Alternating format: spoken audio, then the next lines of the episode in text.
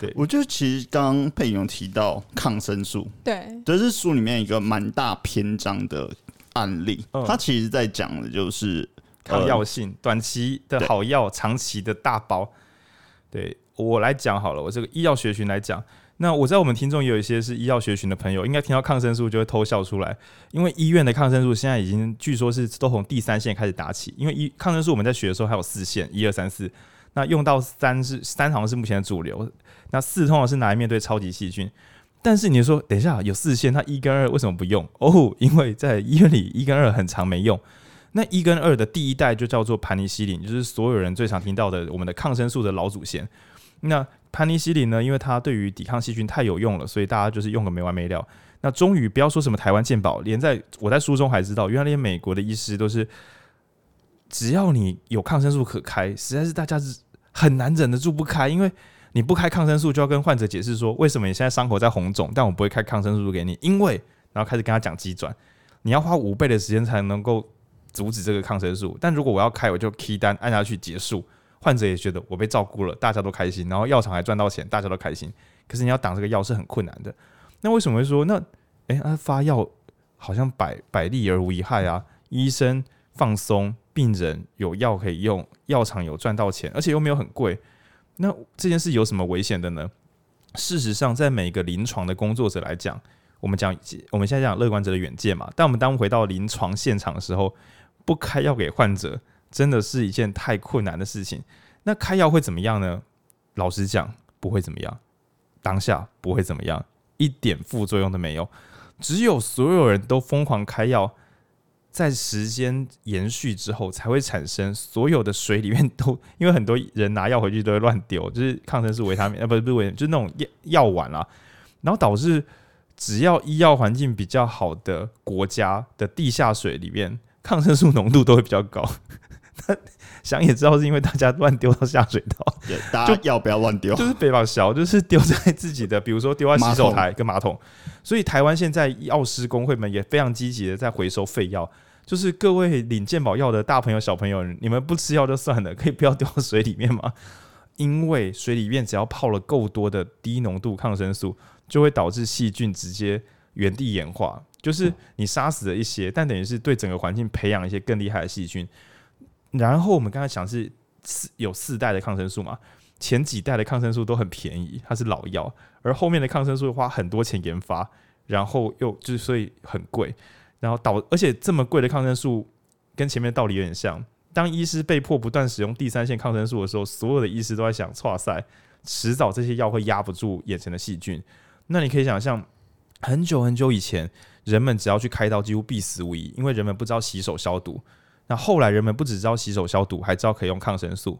可是十八世纪以来，我们好不容易拯救了我们自己，却又因为抗生素弄到没效，使我们今从今之后只要感染，我们可能跟十八世纪的人一样惨，因为我们眼前的药又重新不是药了。对，那这件事情在所有的当下都是行善，患者很痛苦的来，那、啊、你开个抗生素给他，那他不会受伤啊，这个也没有很贵，但长期来讲，竟然可以毁到所有人的未来。对，所以我才会，我觉得这本书很认真的讲，你不要以为你自己一个人不会毁掉未来哦，大家只要群策群力，就会让未来变得很恐怖啊。而且刚刚其实浩宁提到的盘尼西林就是最古老的抗生素，你会以为这是一个呃，比如说刚刚已经讲到，现在可能第一代和第二代的抗生素已经没有效，你会以为这好像已经过很久，没有，盘尼西林一九四二年。对啊，百年之内的，对，这是百年之内，我们已经让两代的药物没有效了。那接下来要怎么办？而且它还有另外一个问题：为什么更，比如说，嗯，更后面几代的抗抗抗生素没有人开发？因为贵啊。对，因为容易开发的都开发完了，所以你的药物滥用不只是让超级细菌诞生，还让后面的人慢慢的没有药可以用。医疗费用会变高，开个玩笑讲说，今天大家买的什么医疗险，说实支实付，但说实在话啦，当药贵到一个程度，保险公司受不了的时候，你以为就是你以为他们承诺你的保单，到时候真的会实现？我是觉得该倒的时候，大家就是会倒，没有再说因为道义，所以他一定会付你实支实付，这是很可可怕的事情。对，对，而且我觉得这这本书里面其实有提到这件事，因为因为它已经不是一个人的行为，就是不是你个人的行为导致全世界药物滥用，是每个人都这么做，所以他必须要有一个组织性的改革。那他当然当当然也有试过说好，那以后呃，第一一开始的组织方法就是以后你只要开这六种抗生素，你要回报。就是以前是你就按下去就可以就可以直接开药，然后美国他们换一个新的，就在某一个医院里面换一个想法，就是你要先类似按申请，然后后面的组织会给你一个判定，然后你才可以用。对，这是其中一招。那当然可以想哦，如果我们听众有医师的话，你想。这件事情其实啊，在前线医疗人员来讲，很多人会觉得很赌烂，就是我开个药还要后面人管管管，好烦好烦。对，而且更麻烦的是，后面那个组织不是就很认真上班，就每天都在看大家开药就饱了。对，所以书里面就提到另外一件事，很多医生就趁这些组织下班的时候就在开药，晚上开药。你不开，反正你不在嘛，我就开啊。对。那我觉得书里面提到一个优雅的方法，是他后期换一个简单的招数，就是嗯，你要用药可以，你要写上你为什么要用。那因为。医师们大家都好面子嘛，很怕说自己说你你也可以，你甚至可以写我没有原因哦，你最秋，你开药没有原因，就是你因为有时候很紧急嘛，你可能就是啊，你就是随便送就送过了，回头再讲说我那时候写没有原因，就是因为很紧急啊，对，但是自己填表的好处就是大家都要去解释那是为什么这么做，所以之后如果回头看你说会紧急感染，结果这个病人也还好啊，那你一直放枪看起来就很丢脸，所以等于是本来。整个机制鼓励大家随手操作，直接开药就是最棒的选择，因为其他选择都无利可图。你会让患者骂，更糟的是，如果还真的需要抗生素，你会不会骂爆？然后这个药也没多少钱，然后省这个钱也没有人感谢你。它反过来变成你要登录你的用药，而且回头，如果哪些医师因为省下了药，而且判断正确，你没有开药，但患者一样状况很好，省下这些钱的医师还会被表扬，就等于是大家从。开药是最好选择，变成精准开药才是最秋的医师。然后大家变新的军备竞赛，看谁可以最精准的判断。但这边我要讲，一定要考量真实环境，因为以台湾来讲，呃，我们讲的公共卫生政策，健保当然是某一种乐观者远见嘛，相信所有人一起支付这个费用，就可以免除许多人的病痛。但这个乐观者远见随着时间推进没有改变，就变成，嗯、大家的付费付太少，但是开支又开太凶，所以也许未来会倒掉也说不定。那于是呢，台湾刚刚我们不是讲国外有一个政策是如何让医师们不要就是随手开药嘛？你先登录一下。那国内开了一个新制度叫 DRG，我一定要为医师朋友们说说话，因为我猜你们应该不知道这三个字在干嘛。那 DRG 这个想法是国内的工位也很怕医师们会乱做手术、乱开药，所以他们决定让每个病人依照他的等级给他定量的钱。比如说静伟不是上礼拜车祸嘛，还是手受伤？皮外伤，皮皮皮皮外伤，可能这样子我们就给他两千点，意思就是说医院这个患者进来只要两千点以内，我你不不管你做什么事，就是给你两千点。所以比如说医师就使用这个魔法，我用讲一句咒语说静伟好起来，然后静伟就好了，这样我就可以领两千点了。但我也可以给让静伟住八天院，然后一样只支付两千点。嗯那这个 DRG 制度就是叫包裹制度，他就是希望说，医护团体、医疗人员们、诊所、医院们为了赚钱，所以他们设法用最少的资源把患者做好。诶，听起来好像有一一点点道理，对吧？因为你现在乱花钱，其实是损失到是医师自己，损失到是医院自己。所以乍听之下，这好像是一种好的长线设计，用机制设计来改变行为嘛。嗯，但实际上我们所知道的，我不能说是哪一间，我只是说有听说。某些点数设计的不好，所以某些患者只要大家知道他是什么病，就干脆不要不要收住院，因为他一定会赔。因为因为一开始的时候点数设计，如果有些患者很甜，你一定可以用简单方法治好，就会有有剩钱。就是说一个病可能三千点，但就我们常态觉得两百点就可以处理好了，这个就是黄金患者。但有些病可能是八万点，但是通常我们都要用到三十五万点才可以治好这个患者。健保局定错了。所以我们并不是去决定用两万点去处理这个八万点病人，我们选择拒收，因为一定会倒。所以制度设计时一定要想清楚它所有前因后果跟变化，对，不然因为有时候医院们大家根本不是在混好嘛，大家用尽了全力，就只一定要用多少预算才能够救这个患者，但是点数一开始设计错误，那就会出状况，那更不要说。就是啊，反正我觉得光选病人就是一个一个大 bug 啊！怎么聊这边来黑暗面？对，这边要讲的是你在设立制度的时候，千万要知道自己最终是为了什么。比如说前面讲买股票的人是知道说云端运算有未来，所以我们决定现在在买股票，不管涨跌。那对于公共卫生政策的学者来讲，让大家能够被妥善的治疗好，可能是关键，而不能够想说，我曾经把大家妥善治疗好，但是太贵了，所以我花全力来设计新制度省钱。谢谢你哦，省了钱之后，你本来说要照顾所有人的这个梦想，不知道为什么丢到水沟里面了。所以大家在做决策、做长线决策的时候，有一件我们一直提的事情，就是你要去想，你是为什么而活呢？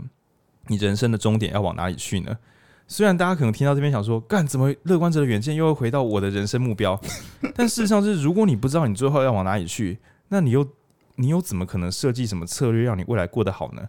因为你未来的好坏，你未来的幸福是什么，你又还没有想清楚。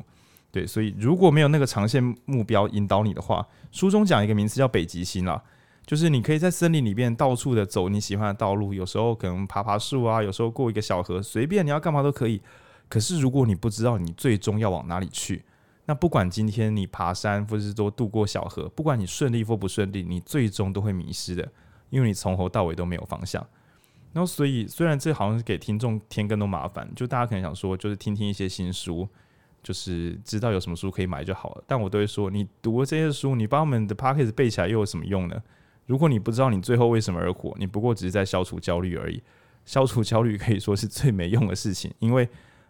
你没有终端目标之前，消除的焦虑都会用不同的形式再重新长出来而已。你买了书，你写了书评，你赚了钱，你娶了喜欢的老婆，或者说你找了喜欢先生结婚，买了房子都没有用。你最终还是会问自己说：“我到底在干嘛？”因为从头到尾都没有想过你要干嘛。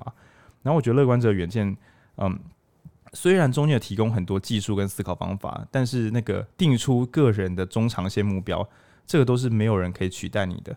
那书里面有提到，很多人都想说 AI 的世界、电子科技啊，大那个演算法很恐怖。但其实真正恐怖的事情是，人类眼睁睁的看着拥有计算能力的电脑不断的变强，却不去把自己真正人类的才能拿出来。什么叫才能？长线的决策、价值的决定，这些都是人类真正超越机器的地方。结果人们不去把自己真正的才华发掘出来，反而是想要跟机器拼权。机器很会算，我就跟他比谁比较会算。但机器不知道什么是好坏，结果人类呢？人类觉得讨论好坏好复杂哦，好难哦。我还是来做一些就是电脑也做得到的事情好了。对，那这件事情是很恐怖的。然后电脑可以很快，电脑可以比你我都快，这应该不用多说明吧？所以在电脑这么快的世界之下，人们还不知好歹的想说，我们也来借由。工作效率的优化，让自己工作速度再快一点，再配合电脑工具，让我一天可以工作更多时间。我们想要跟电脑拼，工作时间比较长，还有运算速度比较快，来取代，让让自己不会被取代掉，这真是再荒谬不过的事情了。对，然后人跟人之间彼此相处、彼此关心，是机器无法取代的事情。结果我们决定放弃与人相处的时间，来增加工时、提高生产力，跟电脑一拼，神经病。对，所以这是我我在读的时候觉得，他后面讲的远见只有提到一点点，他其实整本书只有提到一两次跟 AI 之间的互动，但我就会回到说，所谓的什么人生目标啊、指北心啊，还有我们这些人们，包括我自己在内，包括听众自己在内，你想要什么样的未来？这绝对不是靠读哪一本书可以教会你的，这只有你自己可以处理。那只有把这个东西处理好了，你才能够运用这些策略。这些策略都只能够帮助你移动到你的理想未来，但没有人可以告诉你你的理想未来是什么。对，所以，所以，所以，我们等一下还是会继续聊这本书，但很怕大家听完之后就是太好了，我有方法学，我赢了，你错赛了啊，你对 最核心的东东西忘记了。对，对，对，对，对，那是那是你只能自己决定的。我们也不可能跟你说，嘿，听众，我觉得你的理想未来是什么？这干这也太恶心了，这太夸张了。你等于是帮另外一个人的未来负责任。对对，但我我知道很多人可能很期待有人帮自己规划理想未来，那我觉得这是最可怕的事情，大家一定自己要小心啊。其实我自己在看这本书，它核心它是一层一层帮你解决问题。就第一个就是先问你说，哎，你有没有远见？就是你你有没有想象过？你有没有远见？你有没有天下或时报？要记得定，而 不是。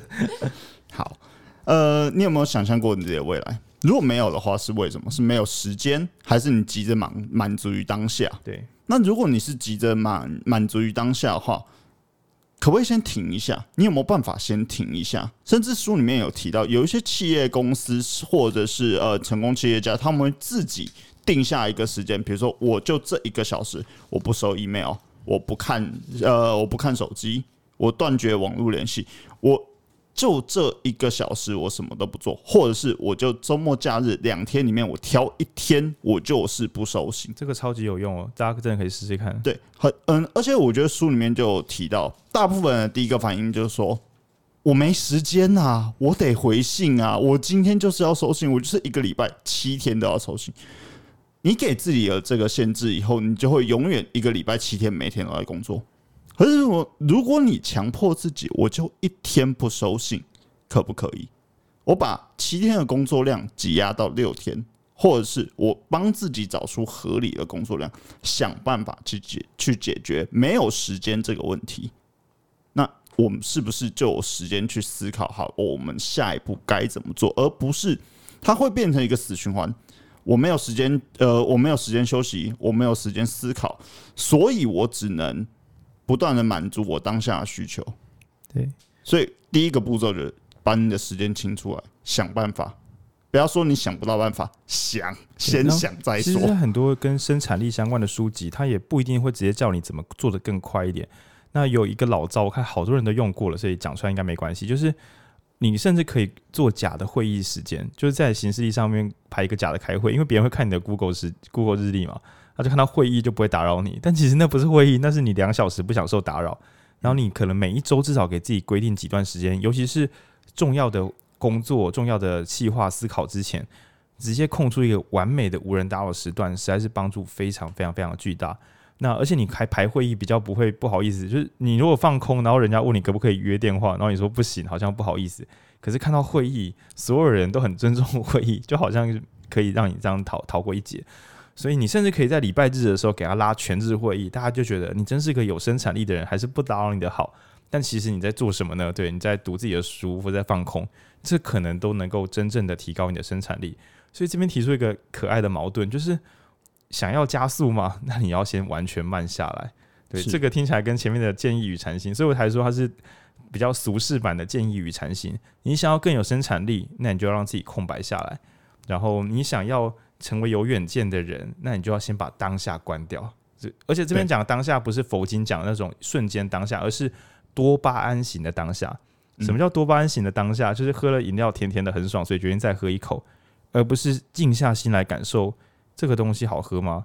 然后味道是什么？为什么我需要喝这个饮料？不是那种心智沉迷的当下，而是疯狂的。就很像在夜店，你随着重拍子，就是心跳跳起来，那不是当下，那是被控制。那书里面用拉斯维加斯的所有工具去讲这些数位工具、这些感官刺激如何能够控制我们，让我们以为我们在当下，但我们完全是被绑架。对，所以其实我觉得这本书它的最核心的心法可以搭配建议与禅心组合，但是要对外使用的话，它四五六章的讲到一些。呃，我们称为是预先设计错误嘛，我不知道怎么翻中文比较好，就是我我会称它为是预先出包。比如说，每当我做一个我喜欢的决定的时候，比如说呃，我每周决定读一本书，然后录完 podcast，那这时候我就会我真的会反射性的问自己哦，我就会问自己说，每周录一本书这个决定害惨了我的人生，为什么？那这是问爽的，因为我绝对我绝对不觉得录读书是很糟的事啦，我是刻意问自己说，每周读一本我喜欢的书。有深度的书，而这个决定害惨了我的一生，为什么呢？就给自己玩一个海龟汤。那于是我就给自己的理由说：诶、会不会是为了冲点阅数，所以根本没有读进去？诶、会不会是？我就给自己各种会不会是？会不会是？那当我列出来之后，我要做的不过就只是确保这些糟糕的状况不会发生，就就这样而已，蛮单纯的。那这是第一招，就是预先设计错误。我自己的笔记的有个很奇怪的字，叫做 “echo Doctor Strange”。就是大家知道冰箱上不是有节能哦，就是 ECO，就是经济的。然后因为我看那个复仇者联盟的时候，奇异博士不是有个大绝招，就是推算所有的未来，就是奇异博士演算法，把所有路径算完，然后选一条正确的道路嘛。然后我就想说，这就是经济版的奇异博士，因为我其实并没有算完所有未来，我只是故意挑烂的未来出来解决而已。就所以，在我的思考中，我不问自己，哇，如果我每周都有读书，我会有多么美好的人生啊？那我就想，啊，美好就美好啊，他要随便啦。就我不用想说会不会有什么厉害的人喜欢我或什么，我觉得不用啊，我觉得那都很棒啊。有没有都就是那些可能性会怎么样？我说我不想处理耶，就很像有人问你说，你如果中乐透要怎么样？你可以拒绝回答这个问题，你就可以说就很爽啊。对，那我只问自己，如果没中乐透会怎么样？嗯，我的钱，我买乐透的钱会不见，然后我该怎么面对这件事情呢？嗯，我我不要买好了，当当解决了，危害不会出现，对。那所以第一个是预先设计那些错误的道路，然后第二个也很酷，第二个它的英文、中文我也翻得乱七八糟，它叫什么回溯回溯型远见或者什么的。那这招的使用方法大概就是，每当我们遇到一个不利的当下，比如说回家的时候发现自己家被烧掉了，火灾烧掉，而且你还没买哦，你有保火险了，好，假设有，不要那么悲惨。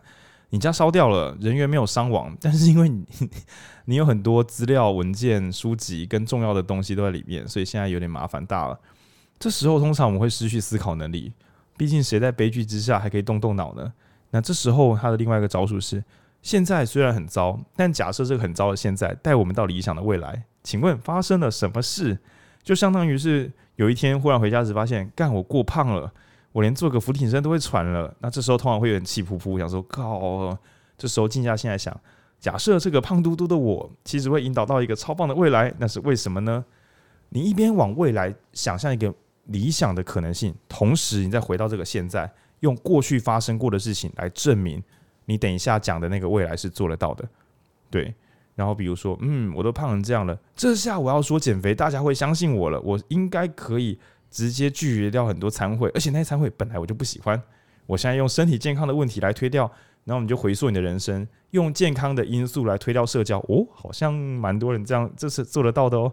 那于是你用过去的可靠资讯，配上未来的理想想象，帮自己打造有理想可能的接下来。那这两招我觉得是相反的，一个是。当你要做一个干这个赢定了稳了稳了，当你有这个想法的时候，马上想这个稳了稳了的想法，如果会害死我，那是为什么？然后另外一个是现在已经在爆炸了，你却反过来想，OK，这个爆炸现在如果带领我到理想的未来，那到底是发生了什么事？那我觉得这两招都非常需要想象力，而且极度需要练习。那我非常常年的在练习这件事情，那也给我带来许许多多的好处。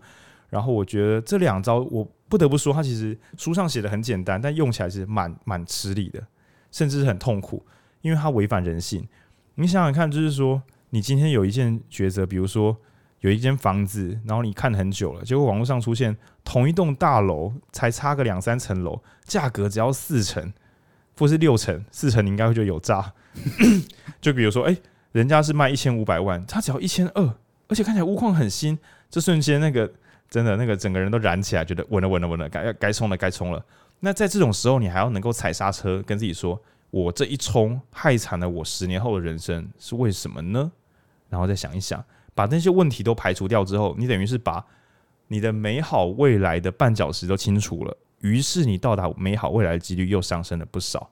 那又或者是你跟房东就就把约谈好了，然后你一个很喜欢的房子，最后或是很喜欢想上的大学。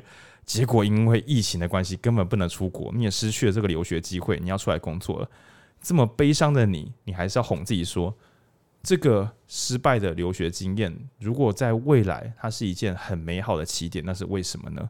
然后逼自己从过往人生经验再重新组合出那条理想的道路，然后去执行它。这两件事情，在嗨的时候踩刹车，在摔倒的时候跟自己说一切会很好的。大家都是极度高度的心智操纵能力，而在这个操纵你可以启动之后，你才能够启动你的理性脑子，开始组合那个故事，然后慢慢完成这个故事。但我觉得恐怕也只能借由这个方式去扭转你所有的不幸。如果我们未来有两种幸运的未来跟不幸的未来，那我的原则都是幸运就放给他幸运，我不想管他。那我只想问自己说，那些不幸的可能要如何借由我的动动脑？使这些不幸离我远去。那我猜这也是策略者们。我们先不要讲说过得爆干爽怎样的，光是能够把不妙未来清除掉，就已经是很了不起的事情了。对，那这是我觉得这本书以我个人的观点来讲，前三章虽然他对个人有很多提点，但是我早就不是悲惨的人了。我觉得我没有这本书也过得去。但四五六章其实他讲的是，不管你现在过得再好，系统性的大失误，或是绝对性的，比如说，呃，就不行，我不能啊，可恶！我本来想讲某些决策可能会造成绝对性的失误，可是这个去脉络，我怕听众会紧张。就就比如说结婚不结婚啊，买房子不买房子，这些事都有可能造成你人生重大影响。但我怕讲的时候，听众误以为不做哪件事情就错了，但这其实状况完全不同。对，就是我们虽然一生是这么长，但可能是几次的决定。就像我们很久之前读那个《致富心态》或是投资最重要的事，很可能就是几次的正确，把你这一生都变得很棒。比如说年轻的时候，因为找某一份工作，后来就还好，那时候是这个工作。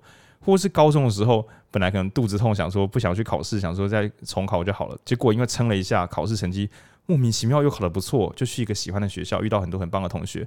有时候我们努力了大半辈子，其实就是某几天刚好表现很不错，所以很幸福。但也有可能我们努力大半辈子，就只做错几件事情，竟然就让所有努力化为乌有。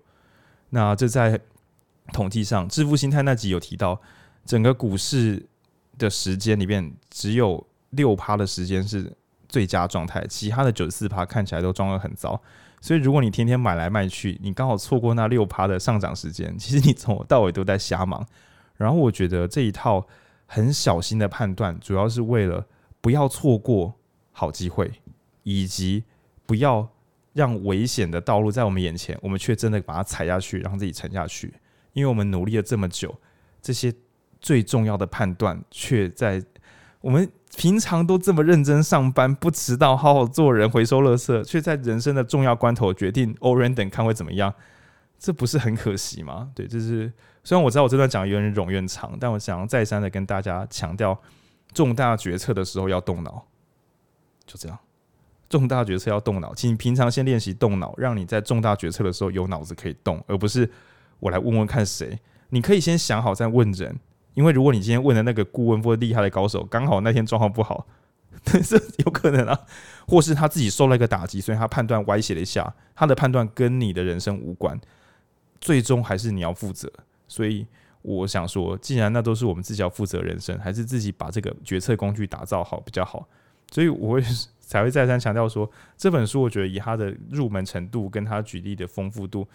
嗯，很值得收一本在手边。对，因为当然也可能其他书也很不错，可是不当决策什么我都还没看。我觉得这本书值得值得先收。对，冗长的夜配，晋伟，你觉得我有没有认真夜配？我我睡着了，开玩笑，开玩笑。我觉得讲的非常好，而且其实刚浩宁提到这呃这两个状况，其实书里面他他的他的翻译一个叫做前瞻性后见之明，这 我超难翻，前瞻性后见之明。对，因为它本身英文就是一个很复杂的东西。欸、对，然后另外一个叫做逆压力测试，你你把这些东西拆掉，你把逆压力测试改成压力测试，好像很常见。对，你把前瞻性后见之明拆成前瞻和后见之明，好像很简单。对，你把它拼起来，你发现哇塞，有点搞不懂。对对对对对。但就像刚刚浩宁提到的，它是一个需要想象力的训练。对，你要在你觉得不会出包的时候，预判你自己会出包。你要在觉得这个东西你完全不知道怎么完成的时候，预判它会成功。对对对对对对，一个是完全成功的判断，一个是完全失败的判断。然后无论如何都把它逆推回到现在。顺风的时候觉得自己会摔车，然后不知所措的时候觉得说不定我会做得到，超逆天的。而且它的结构是你必须要很理性的去分析这件事。你觉得一定会成功的事情，你先预判它出包，然后再去思考为什么。然后你就可以把环每个环节弄清楚。你觉得不知道怎么做的事情，你预判它成功，那你去想象那个成功的画面是什么啊？你如果一步一步拆解出来，呃，我这时候可以想到一部电影，呃，迈特戴蒙演的《火星任务》啊，我以为是未来袭日，哎，那个有点超能力了。可是我觉得很好看。那其实我明明日边界没有，我为什么会讲那个火星任务？是因为。其实电影最后面，反正这也不算爆雷，这都老电影了，就雷雷了雷了，我还没看来。它里面其实讲了一句话：你如果想要在火星呃生存下去的话，你先去设定一个条件，你要怎么样才能活过？比如说在火星上面活过七百天，你需要什么？嗯、对，那你需要什么？你该如何创造这些东西？回顾这本书，这个就是前瞻性后见之明啊。他预设他自己可以活过七百天，对，而他为了活过七百天，去创造出那些条件，对。所以我觉得这并不是一个，虽然说名词很复杂，对，但是它并不是一个想象不到，也不是没有人讲过，只是我们从来没有发现，因为我们忙着处理我当下的欲望。对，对，他的前瞻性后见之明，我我自己的翻译是说，因为我很常用这一招，就是我从今天来看，我看不到。但等到未来那一天回头看，一切都如此顺理成章，那是为什么呢？对，就很就很很像很多人都回顾自己的人生，觉得诶，我怎么现在会做这份工作？但你回头一步一步推，其实都有道理，只是小时候的你想不到的。既然小时候的你不知道今天的生活，也许是好，也许是坏，你都想不到，那你何苦又觉得说未来的那个我会过得很好？我不知道为什么，我想不出来。反正你以前也想不出来嘛。对，那今天只是想象，在那个未来回头看，如果很合理的话，那那个道路到底是用什么东西铺起来的？它既前瞻又仿佛后见之明。对，嗯、十年后的我一定看得懂。那他到底看到了什么？我只问十年后的我自己：你看到了什么？可不可以告诉我？所以我觉得它很像是那种时间穿梭型的电影，就是异星入境。如果你可以感知到未来，那未来的你会教会你什么东西？但其实他没有教会你什么东西。为什么？因为你所有现在判断的方式都是借由过去的所有人生跟经验来组合出通往未来的道路。你不是凭空想说，就是虽然我没有赚到钱，但我会有钱吧？不是这样子的，而是因为我看过什么。如果这个这个我看过的零件都存在，那似乎那个未来我是到得了的。所以，我们既前瞻而后见之明，但其实我们终究是使用现在对于这个世界的观察跟理解。的零件组，就是你不能用虚构的，啊那仍然是真实世界。对对，只是听起来有点悬，但是对，就就就是这有用的，这是有用的。切回书名就是，你这样子去思考未来是所谓的乐观。对对对对对，但是你的乐观必须搭配远见。对，没错。对，如果你乐观但是没有远见，其实对你的未来没有帮助。就你的乐观只乐观到下一个小时，你真的会挫赛。对对对对，然后如果你悲观搭配。远见也没有什么用处，因为你改不了，你不想改。因为呃，我想我们的努力是为了有更好的生活，就是让自己更幸福。所以，如果你组合说是悲观者的远见，那你要不要花点力气去想，你如何把这个局面变成你喜欢的样子，而不是就放给他烂？因为那这，因为如果你只有悲观者远见，这种能力到底有什么用？最后得到还是一个悲观的结局啊！对啊，那就你就不你不如就放烂就好了，反正你最后只是烂掉。那你现在就放烂，还需要开什么远见不远见吗？对啊。嗯，大概是这样。那最后我想补一个可爱小零件，就是哦，先讲个恐怖的东西。书里面有提到一个词，我把它合成一个恐怖名词，叫做“几乎赢了 ”（almost win），就几乎要赢了。那这个设计呢，是为了让我们被粘在上面。比如说，我是不是个受欢迎的人呢？然后看到脸书又跳出数字三，于是我想说，点开来看一下是什么好了。结果点开来看之后。呃，没有，那只是我的动态时报，是我自己，所以我本来以为有人关心我的，原来没有。过了几个小时，又跳了二，哦，有人看到我了吗？哦，原来是我社团有人发文了，跟我一点鬼关系都没有。这个设计我称它为是几乎要获胜了，就是每一个刺激都让我们觉得幸福即将要到来。为什么？因为真的要提供我们幸福没那么简单，但不提供我们幸福，我没有觉得，比如说脸书就是永远不给我们那个数字，不不给我们动态时报的一些跳跃。我们就觉得我好像不会在上面得到幸福了，那我就关掉它。而在赌场的话，如果他一直让我们赢钱，赌场就会倒。但是如果我们只有输而没有快乐，我就不想玩。所以最棒的设计是一直让我们觉得好像有赢到。比如说每五把里面就有一把我有赢到钱，而且那一把的钱赢到还是三倍，我就觉得哇靠，一块变三块啊，稳了。但是我五把里面才赢一把，其实我输了两把。但是我总是觉得几乎要赢了，比如说那种七七七轮盘，各种，可差一点，他永远都让我差一点，于是我只好再试一次。然后这个就是最棒最棒的粘着，这时候会使所有有理智的人都失去乐观者的远见，大家只有乐观者的当下，就是我再一下下就很好。其实我们已经放弃了思考，我们只在当下觉得很幸福，而且沉迷于这个当下的小幸福。那不是借我们内在思考过的，那是外在的环境控制我们。那这个东西有什么恐怖的功能呢？包括像我们前面讲网拍啊、信用卡，所有让你当下能够被满足的，基本上都是让你觉得，我本来月入只有三万的，但借有信用卡，我可以买六万块的东西。我几乎是有钱了，几个鬼啦！就是分期十二期，每个月付五千也是很恐怖啊。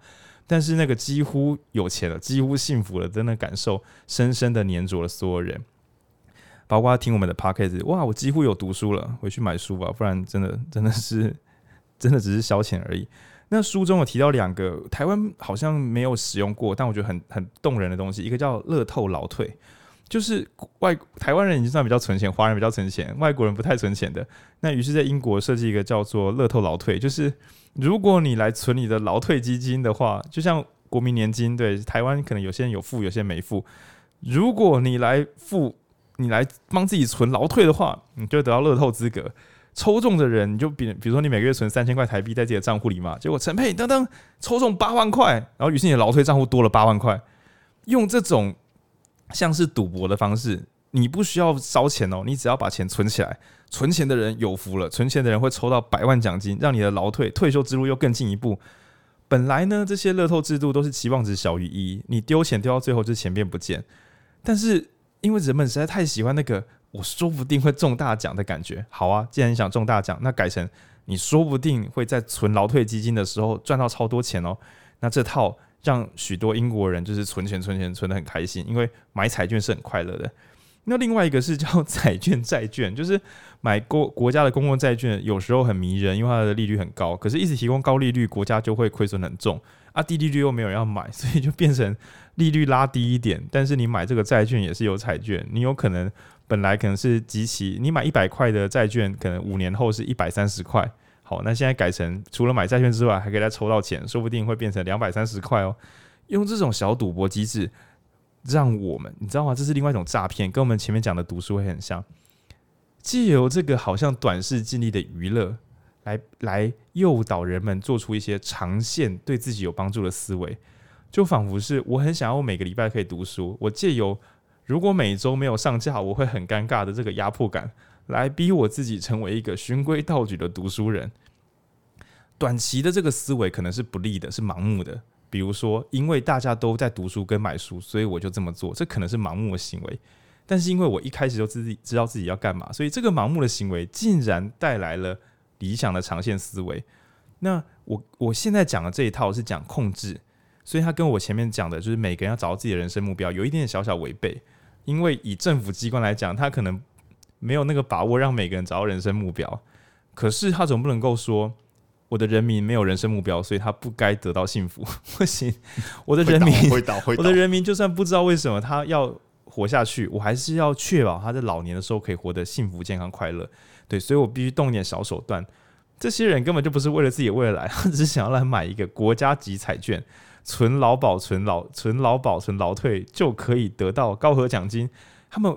人民们为了很愚蠢的理由来，但是这些行为却帮助他们自己的健康，对，就相当于是为了就是比如说朋友都是就希望诶每个人都去健身，都去瑜伽，然后自己只是碍于社交压力就这样做，结果真的觉蛮幸福蛮快乐的。有时候这个误打误撞也不是太差的事，对。那这边要反过来讲，就是我们很久以前有录过五个字，叫做那个吸烟救长照。就是吸烟的人啊，一边让自己折寿，然后一边去，因为烟捐现在要补贴长照，所以一群会短命的人还去帮国家养长照，实在是一件很荒谬的事。但我在读这本书的时候，得到一个毛骨悚然的想法，就叫做弱势做公益，也就是经济能力有限的人们、穷苦的人们更容易去买乐透，因为他没有办法长线的布局自己的未来。对他来讲，买这个乐透，让自己这一生可以翻盘。是最短的路径，所以他只看到我现在只要花这个五十块、一百块就可以，我几乎要赢了，对，我几乎要赢得我的美好人生。但是公益彩券一开始明明说我就是借由公益彩券的盈余去补助社会福利，所以变成这群需要被帮助的人自己掏钱出来养那些公益彩券的券商，好吧，他们可能也是身心障碍者，也需要钱。弱势的人去养了身心障碍者，顺便再把这个盈余拿回来照顾弱势，也就是自己。哎、欸，这真的自力更生了，欸，就是他自己出钱照顾了别人弱势，还要照顾自己这个弱势，还要让自己重复的成为弱势，可以说是一个弱势永动机。然后我就想说，天哪，我终于把我的下联凑出来了，就是吸烟救长照，还有弱势做公益。可是押韵没有押好，我以后再调一下。你再想一下，你再想一想。对，但我觉得这很恐怖，就是希望各位朋友们。一样的，在你状况比较差的时候，千万不要做出错误的判断。就比如说这个呃经济不稳定的时候，觉得工资不够多，存钱不好存的时候，决定全部的钱 all in 在一些你觉得会涨的地方上。就是前几天的一个新闻悲剧，不知道大家有没有看到，就是有那种数位货币诈骗，它根本跟数位货币也没有关系，也是有人假装在挖数位货币，然后叫大家来投资，然后允诺会有高报酬率。结果最后发现，以前都以为是资讯不对等的长辈会买这个东西，但在当代竟然出现了一个崭新的受诈骗族群，这是从来没有发生过的，就是三十岁以下年轻人成为被诈骗的崭新主力。然后原因也很简单，因为三十岁以下年轻人集体的感受到，再怎么努力都不可能有美好的未来。那这时候有两个道路，一个是放弃，放弃工作放生，但是另外一群人是。我会努力上班工作，我会尽我一切所能。什么中国那种九九六啊什么的，我能怎么努力我都会努力。此外，有赚到钱的机会，就算我知道有风险，我还是要赌赌看。因为不这样做的话，我不可能有理想的未来。我不能照顾了爸妈，我不能照顾我心爱的人。所以，就算冒着风险，我们前面讲了隧道效应嘛，你可以是为了送餐，所以高速骑车；你也可以是为了让重要的人有房子可以住，所以冒着一无所有的风险把钱都投进去。那于是。呃，曾经最有希望、最有余裕的人们，就是年轻朋友们，成为了这个时代崭新的受诈骗族群。而且这次竟然好像是有选择的，对，就是你会公开的在网络上看到资讯，然后主动的做选择，然后也没有人逼迫你，甚至没有情绪勒索，甚至对方不需要说你不这样会怎么样啊？对方只要跟你讲说，这是我们这辈最后的机会，最后的希望。那于是就有许多，嗯，我们前面晋玮讲的那个也很关键，就是时间。就是如果你的工时每天已经长到十二小时、十四小时以上，你可能连思考的力气都没有了。那这时候有个人跟你说，你要不要跟着我们一起把钱放进来，可以改变你的人生？那你只有两个选择，一个是相信他，然后不要思考；一个是仔细思考之后发现，原来我是没有未来的。那于是这个双重的岔路只。逼着许多人只能选择，我相信这个危险的未来，因为另外一条路叫做毫无未来。对，所以我觉得在讲乐观者远见的时候，最后几张政治我还没看到，但我觉得一旦让这个国家的人，不管是多少人啊，局部也好，群体也好，只要陷入希望，所有人都会放弃决策能力，因为认真思考之后，绝望会更明显。那不如不要思考，赌赌看什么东西是有机会的。然后这也是我觉得这本书对当代的。嗯，尤其是年轻朋友，尤其是工时比较长又特别认真的朋友，要一定要一定要试着空一点时间，静下来想想看。因为虽然我们很努力，可能会使我们靠近幸福，对，但是有时候是重要的一两步踩错，可能会使你本人变得非常非常受伤，然后这是很可惜的事情。所以，虽然说每次来导读这个都有一点点想要把书卖好了，因为我觉得出版社也是出很多好书值得买，但我觉得这本我我是赋予它不同的价值，是觉得嗯。我以我自己个人来讲，我觉得精英体制的陷阱啊，也许呃对大家的伤害是中长期的。你可能学生时代很痛苦，或是产业中后期会崩掉。但我觉得乐观者远见他提供的帮助，恐怕是对于一些即刻很认真的二三十岁的人，可以提。如果大家能静下心来读，可能可以避掉非常巨大的灾厄。那你就不会在比特币，也许接下来几年后又突然上什么六万美、七万美、八万美，但你可能在那时候贷款进去买。买完之后，隔了两周，它就变成三千美金，因为出了一个大状况。而你跳楼身亡之后，这三千美的比特币又在两年之后变成一百万美金一颗。你曾经判断是正确的，只是你等不到那个时候。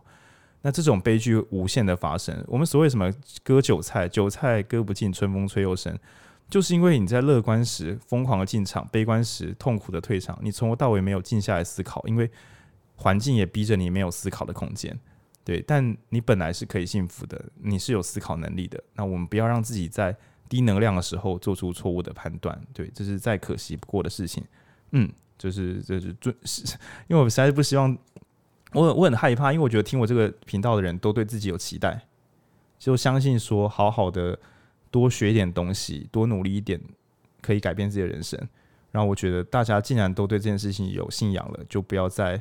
呃，有机会打造长期正确决策的这个这个机会，我说是读这本书，或是对，或是做这些有用的思考，就不要在这种时候忽然放掉说，嗯，我很努力了，所以我关键时刻我可以不努力吗？不行，就是因为你这么努力，所以在这种重大的时刻，有一些书我会特别严严谨的讲，就是这本书可能对拯拯救社会、拯救世界不一定有什么帮助，但至少可以先好好的拯救你自己。就每一个人，对，包括静伟是，就我们刚刚前面在说，你做出版业这样后面，你有没有想过之后会怎么样？对，然后我会问配影，就是你现在有很多能力，但是如果我们我忽然过世了，那你的能力要怎么转化成自己生存的工具？所以我这集都忧心忡忡的。对，那我觉得我知道忧心忡忡很烦，上班就已经在累了，然后平时也已经尽力了，但是嗯，再多想这一两步，可能可以避免我们这些努力的不得了的人，却走入明明我们现在可预知的悲剧。对，这是我的心得。嗯，对。老老浩你，老浩你，我觉得很棒。啊、年年轻人代表觉得还好有听到这一点，因为因为真的就是一想到自己的未来可能会很吃力，这时候通常很容易先不要先不要想好了。而且其实我觉得，特别是对比如说小时候你已经辛苦过的人，你就觉得我撑过小时候，长大应该就会好起来吧？你自然会有这样子的期待。然后殊不知，你发现未来是一直延长着，只要你没有在。像小时候一样努力克服，你还是会跌进那个你没有想过的。就是除非你家都准备好了，家里有资产，也给你一个很完整的教育跟很多人脉，确保就是你已经是那种完全的安全的族群。除外，我觉得大家都还是载浮载沉的。那我们行前聊的时候，静伟来之前，哎、欸，我跟佩颖聊是，所以我跟佩颖有聊一个简单的想法啊。那时候你去买买买咖啡啊，那我跟我跟佩颖就聊说，想象一下，二零三零年的时候，我们的人均开支是三万二。嗯，那这件事情很扭曲嘛？我觉得还好，因为就像民国那呃西元两千年的时候，基本工资是九十五块，然后现在已经变两倍了。然后所以也许以前的饮料一杯三十块，现在五十块嘛。所以二零三零年的时候，一杯一般的饮料七十块，很过分吗？我觉得也不一定，还好。对，可是我们的薪水如果没有办法，或是生活方式，因为薪水没有变高，但假设那时候的我们。什么饮料啊，好吃的东西啊，都平常在家里自己做自己煮。物价涨关我什么事？原物料不要太夸张就好。对，所以我常常假设一些各式各样严苛未来，然后问自己能够撑得过去吗？对，然后我其实平常不太会跟别人分享这件事情，因为我觉得我已经过得算相对好，还跟人家分享这些忧心忡忡，有点鸡巴。就是 你过得下去，还去跟人家讲，诶、你这样会不会过不好？对，但是我想说，大家听这个都是为了既有思考跟努力，阅读、思考，然后还有行动来改善自己的人生。然后我觉得这本书讲的有一些乍看之下有点太耗能，就像什么前瞻性回溯思考这种听起来很浪费脑力的事情，其实反而是极度极端重要的事。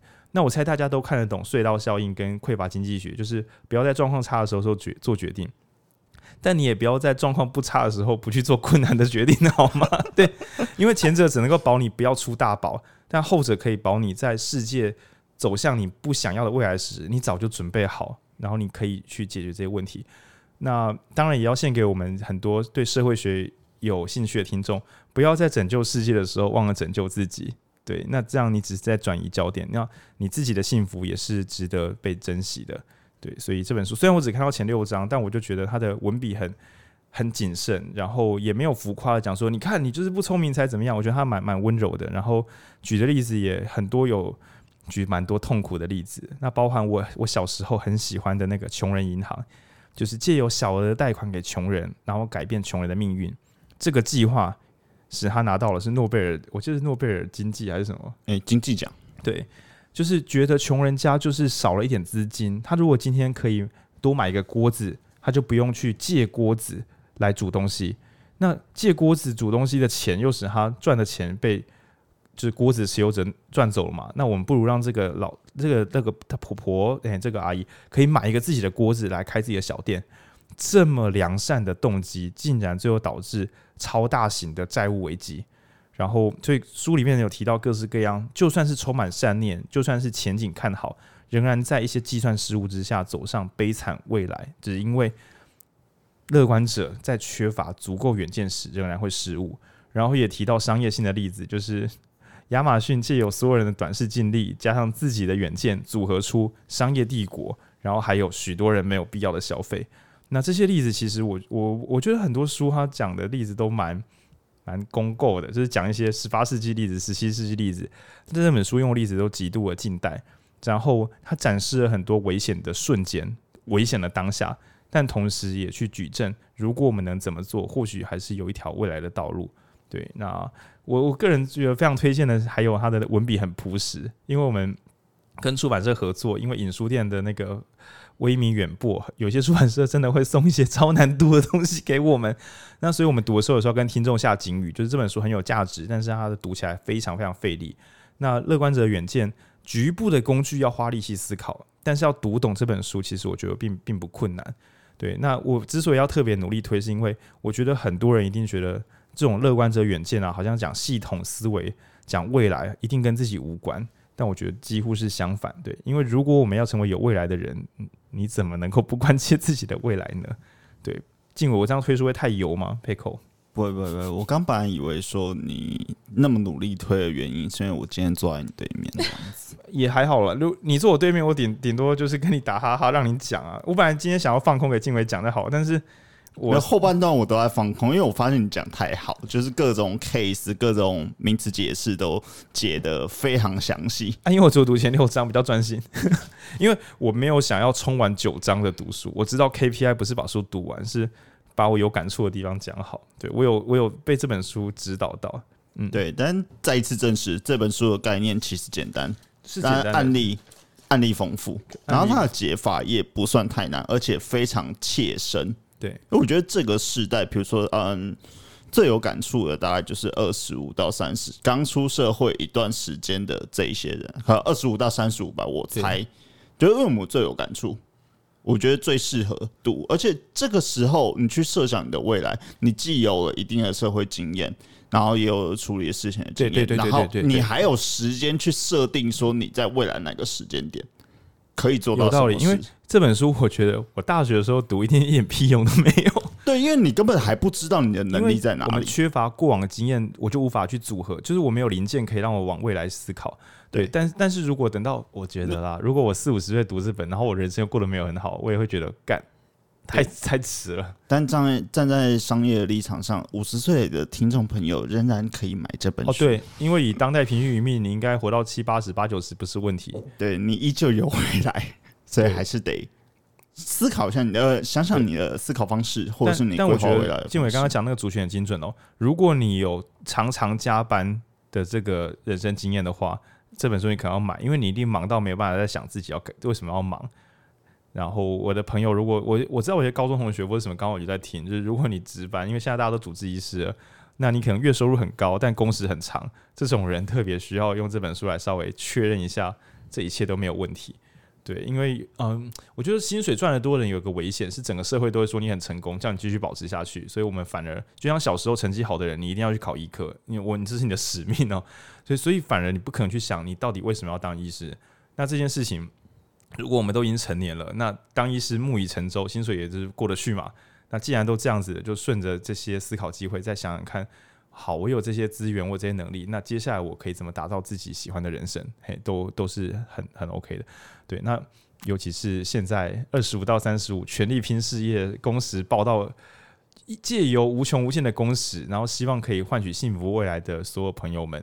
那我希望可以用这本书来稍微重新整理一下，对，说不定降低工时反而可以靠近你要的人生，这都是有机会的。好，大家就是保重，嗯，喝了啊，不对，安内啦，我们来饮酒啊，拜拜。对，今天进回来还中，我们要喝酒了，好久没去了，对吧？说不定等下又要三级疫情了。乐观者的远见，就是 今天能喝就今天喝，不然明天可能没得喝，是这个概念吗？没错。好，感谢各位听众，那我们下集见，拜拜，拜拜。